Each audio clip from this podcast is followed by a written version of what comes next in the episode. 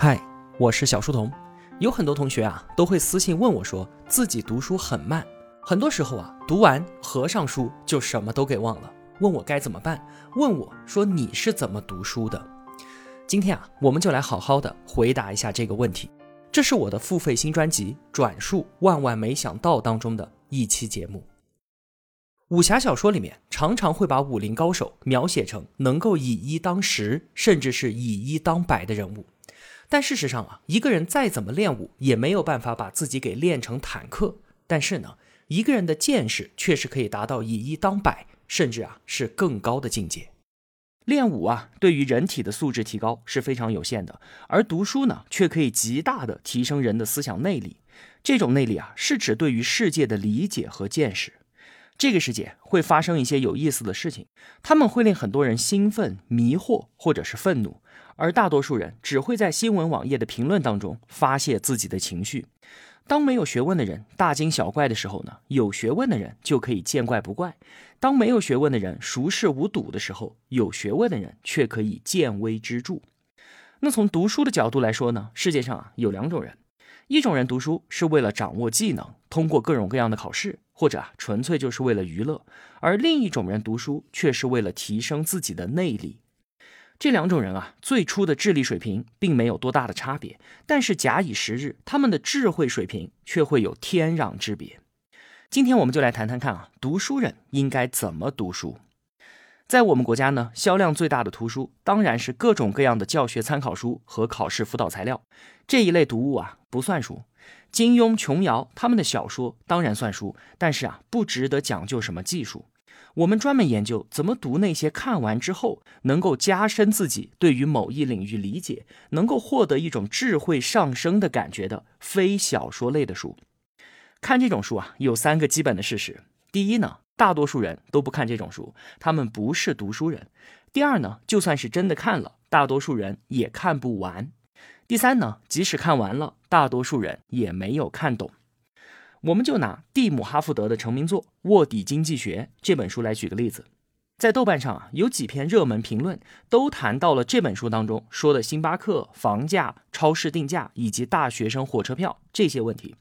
读了这些书评，似乎呢，这就是一本讲述生活当中经济学小故事的漫谈。但其实啊，这本书它并不是漫无边际的瞎侃，它的观点是相当鲜明，主题很突出的。书中反复强调一个概念，两个字：稀缺。第一章举例，星巴克卖咖啡，为的就是指出没有稀缺是赚不到钱的。第二章呢，有了稀缺也未必能赚到很多钱。哪怕附近只有你一家超市，顾客也未必会在你这儿买很多东西。你必须啊，要使用一系列的手段来让顾客掏钱。第三章到第五章是写经济学家为什么喜欢市场，因为市场调节就可以自动的把原本稀缺的东西变得不那么稀缺。之后呢，则是前面这些理论在当前热点问题当中的应用。如果啊，我们看完这本书只记住两个字的话，那么这两个字应该是稀缺。但是呢，那几篇热门的书评并没有提到“稀缺”这个词。如果只看书评的话，你只会记住“咖啡”这两个字。而星巴克怎么卖咖啡的，其实啊是这本书前四页说的事情。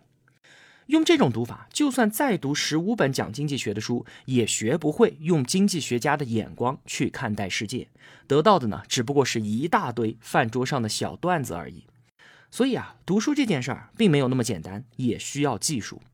很多人总结过读书的技术，总结的最好的呢，大概是名著《如何阅读一本书》。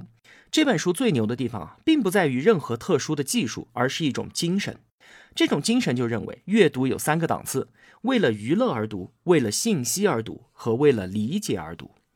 首先呢，只为了理解某个我们原本不懂的东西而读书，才值得认真的对待。其次，读书应该以我为主，而不是以书为主。世界上值得反复阅读的书不会超过一百本，其他所有书啊，基本上读完就可以扔掉了。凡是能够做到以这样的精神去读书的人，都是真正的精神贵族。在如何阅读一本书的基础上，万维钢呢就提倡一种高强度的读书方法，它叫做强力研读。这更像是一种态度和心法。强力研读并不是为了读广义相对论这样的专业著作，它面向的对象啊，就是卧底经济学这一类的，写给非专业读者的非小说类书籍。之所以称之为强力，是因为它追求阅读的深度和效率，力图能够在一本书当中挖掘到最大限度的收获。强力研读跟刻意练习有三个共同点，第一就是不好玩。强力研读不是为了娱乐和休息的，而是用非常严肃认真的态度，非得把一本书融会贯通，以至于长在自己的大脑里不可。这种读法是相当累的，写读书笔记那更是必不可少。第二点呢，用时少，就如同在那些专门培养天才的最好的音乐学校里面，孩子们每天真正练琴的时间是不会超过两个小时的。没有人能够长时间的坚持这样的强度，而没有强度的训练，还不如不练。你可能啊每天花很多时间阅读，但是你很难做到用很多的时间来强力研读。要把精力最充沛而又不受打扰的时间留给读那些最好的书。第三，不追求快。很多读书方法都教人怎么用最快的时间读完一本书，而那些有必要快速读的书根本就不配让我们读。读书人的一个秘密就是啊，读得慢，吸收知识和增长内力的效率会更高。以下呢，我们就要说到强力研读的具体做法了。它的核心技术其实就是做读书笔记。一本书啊，应该要读两遍，而且只读两遍。好书读一遍是不可能掌握到精要的。如果不是什么学术著作，那么再好也没有必要读三遍。所以啊，两遍正好。而且最有效率的办法就是读完一遍之后，马上开始第二遍。第一遍是正常的通读，只要放松的欣赏作者的奇思妙想和有趣的故事就可以了，不追求读得快，值得时不时的停下来思考一下，这才是好书。在读第二遍的时候呢，就要写下读书笔记了。这个时候啊，不要每个字都读，书中作为例子的故事啊，大可以跳过，要专注于思想脉络，读一章记一章笔记，直至读完。然后呢，这本书就可以束之高阁，或者是直接扔掉。什么是好的读书笔记呢？读书笔记有一个重大的作用，就是为自己日后以最快的速度重温这本书提供方便，直接看读书笔记就可以了。所以呢，笔记要做到可以取代原书的程度。平庸的笔记就如同小学生给课文概括中心思想和段落大意一样。网上也有很多人用画思维导图的方法来做笔记。这种方法其实意义不大。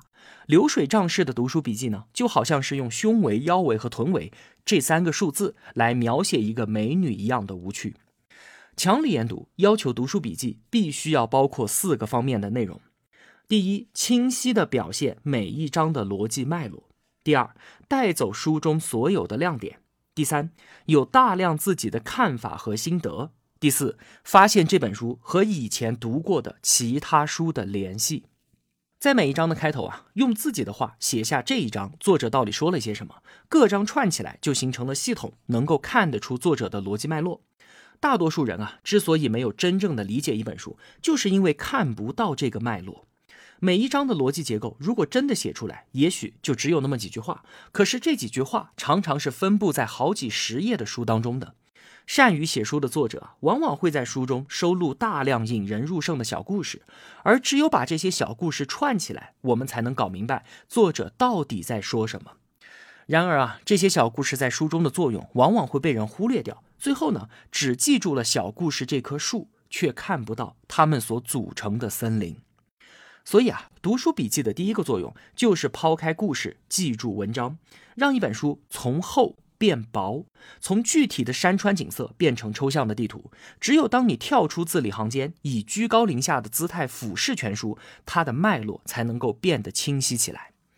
看清楚之后呢，不要抄作者的话，用自己的语言把这个脉络给写下来，就好像啊再画一遍地图一样。但是呢，如果有一个小故事写的实在是好，我们也得把它给记下来。好的读书笔记啊，不是均匀分布的。记笔记是我听说了一个想法之后很激动，必须把这个想法记下来，据为己有。除了逻辑脉络，如果发现真正好的小故事，我们就称之为亮点。那么就把这个故事也给写下来。一方面啊，以后万一要写文章，从笔记里翻出来，直接就可以用。更重要的是呢，这些故事将反复的在我们大脑中出现。他们用各种出其不意的方式左右着我们的思想，直至改变我们对于世界的认识。你不得不承认啊，有些段子的生命力就是比其原来的文章还要长，以至于最后呢成为典故。作者的哪句话令人拍案叫绝，哪句话一语惊醒梦中人，就应该把这样的东西突出记下来。凤凰卫视有档节目叫做《开卷八分钟》，专门向观众们介绍书籍。几位主持人啊，往往倾向于在节目中系统的介绍一本书的内容框架，而梁文道呢，他总是能够在一本书里面找到几个单独的亮点，常常拿出一两个意味深长的故事讲给观众听，让人能够体会到啊原书作者的个性。读书笔记记的就是这个效果。读书在某种程度上就是寻找能够刺激自己思维的那些亮点。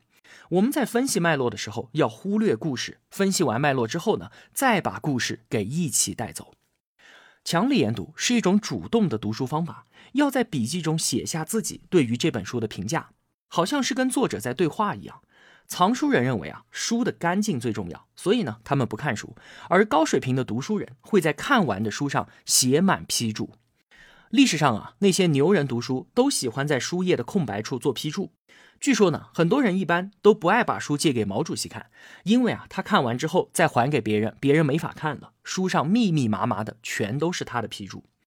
你不可能对于说的好的一段话无动于衷，你可以写下自己对于这件事情的理解，你还可以写下对于作者的质疑或者是肯定，更高级的是写下自己因为看到这段文字而产生的灵感。也许啊，他突然就解决了你之前一直关注的问题，也许你会把作者的理论再往前推一步。这些想法未必都有用，但是都非常的宝贵。因为如果你不马上记下来啊，它很快就会被你忘掉的。多年之后再翻阅笔记的时候，你会觉得自己当时的心得灵感比原书更有价值。当你读过的书多到一定程度的时候啊，你就会发现书与书之间是存在联系的。尤其是现代人写的书，极少有一本书的思想完全独立于世界。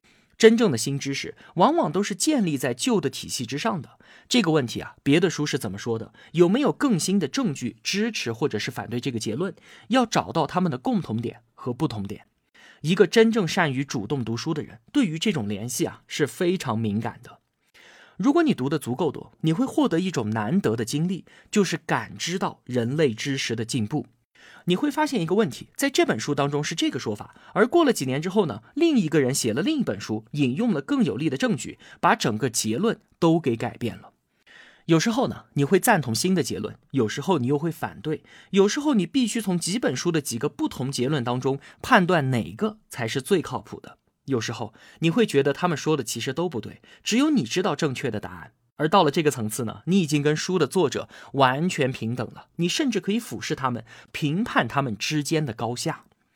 好书之所以要读两遍，最重要的目的就是为了获得这些心得、灵感和联系。对一本我们不太熟悉的领域的书啊，在第一次读的时候，往往会陷入到作者的思想之中，我们大脑的全部带宽都被用于理解作者的思想，没有更多的余地去产生别的想法了。有句话说，幽默是智力过剩的体现，想法也只是在带宽过剩的时候啊才会冒出来。只有当你第二遍读的时候，你才能够气定神闲地发表意见。第一遍读是为了陷进去，而第二遍读是为了跳出来。记笔记是对一本好书最大的敬意，这是一种非常个性化的写作，是个人知识的延伸。它不是书评，完全是写给自己，而不是为了公开发表的。所以呢，可以完全的专注于意思，而不必关心文笔。我们前面说过啊，读得慢效果才好。慢不一定是主动的，如果阅读介质有问题，比方说字体太小了，有些字词看不清或者是不认识，这些啊都会强迫我们慢下来。但即便是这样，也一样会有好的效果。就有实验表明啊，当考试的试卷印刷效果很差的时候，学生们反而能够更认真的对待试题，而减少错误。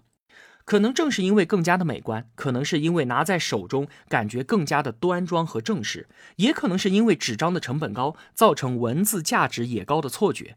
反正一般人看纸质书的速度比看电子书要慢。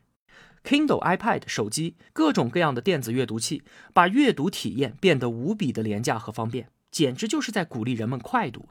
人们通常认为啊，看纸质书比看电子书要好。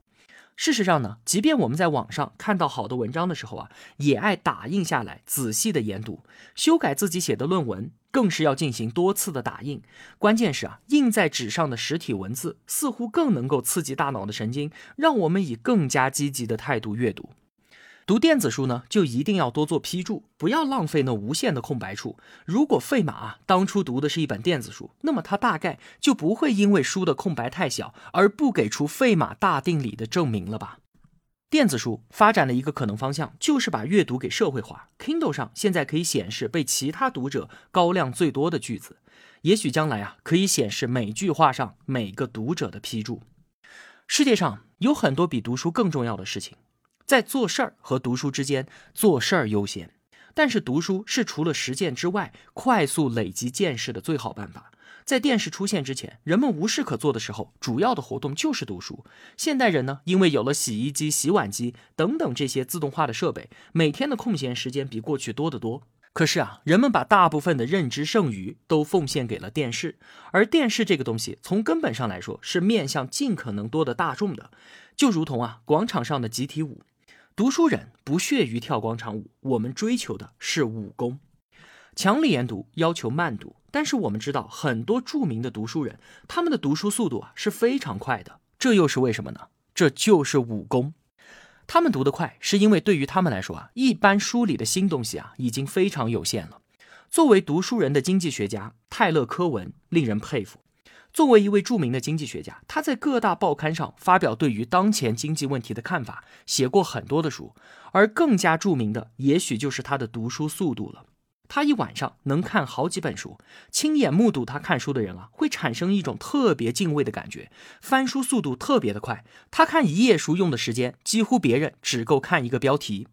你可能会觉得，这么看肯定没看进去什么呀。可是啊，万维刚整天都在盯着人家的博客，他很负责任的说啊，柯文确实知道他读过的每一本书的关键之处。那柯文的秘诀是什么？他专门写过一篇博客文章来回答这个问题。他就说啊，关键啊是你之前已经读了很多很多书了，而且你必须很久以前就开始读书了。这样啊，当你读眼前这本新书的时候，你可以在相当的程度上就预知作者在说什么。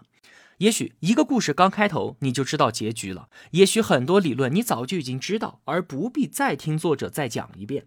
你可以快速的跳过很多基本的内容，直达作者的新思想。真正资深的读者啊，读同一领域的书肯定是越来越快的，他们能够一眼就发现新东西，抓住重点，知道这本书在这一领域内是什么位置，做出了什么样的新贡献。微博有传言说啊，二零一三年比尔盖茨一共读了一百三十九本书。我们没有办法证实这一点，但是呢，他的博客上确实谈了很多的书，而且他读的书大多都是非小说。查理芒格和巴菲特都是手不释卷的读书人，巴菲特更是号称醒着的时间有一半都在看书。芒格说啊，我这辈子啊遇到来自各行各业的聪明人，没有不每天阅读的，没有一个都没有。巴菲特读书之多，我读书之多，可能会让你感到惊讶。我们的孩子都笑话我们，他们觉得我就是一本长了两条腿的书。好了，今天要聊的就是这么多，更多的精彩内容都在新专辑里面。这张专辑啊，是真的有用，而且对于绝大多数人来说都是有用的。三十五期音频节目，转述万万没想到，只要六十九块九。并且呢，我还为老同学们向喜马拉雅争取到了专属福利，通过音频下方海报上的二维码购买节目有八折优惠，只需要五十六块钱不到就能够搞定了。扫码付款之后呢，需要用购买的微信账号登录喜马拉雅收听。陪伴当然是最长情的告白。如果说啊，我这么多年以来的陪伴确实给你带来了温暖和收获，希望能够得到你的支持。同时，请把这期节目分享到您的朋友圈，推荐给身边的朋友。你的帮助对我来说非常非常的重要。我坚信我们俩之间彼此的付出一定是值得的。好了，我是小书童，我在小书童频道与您不见不散。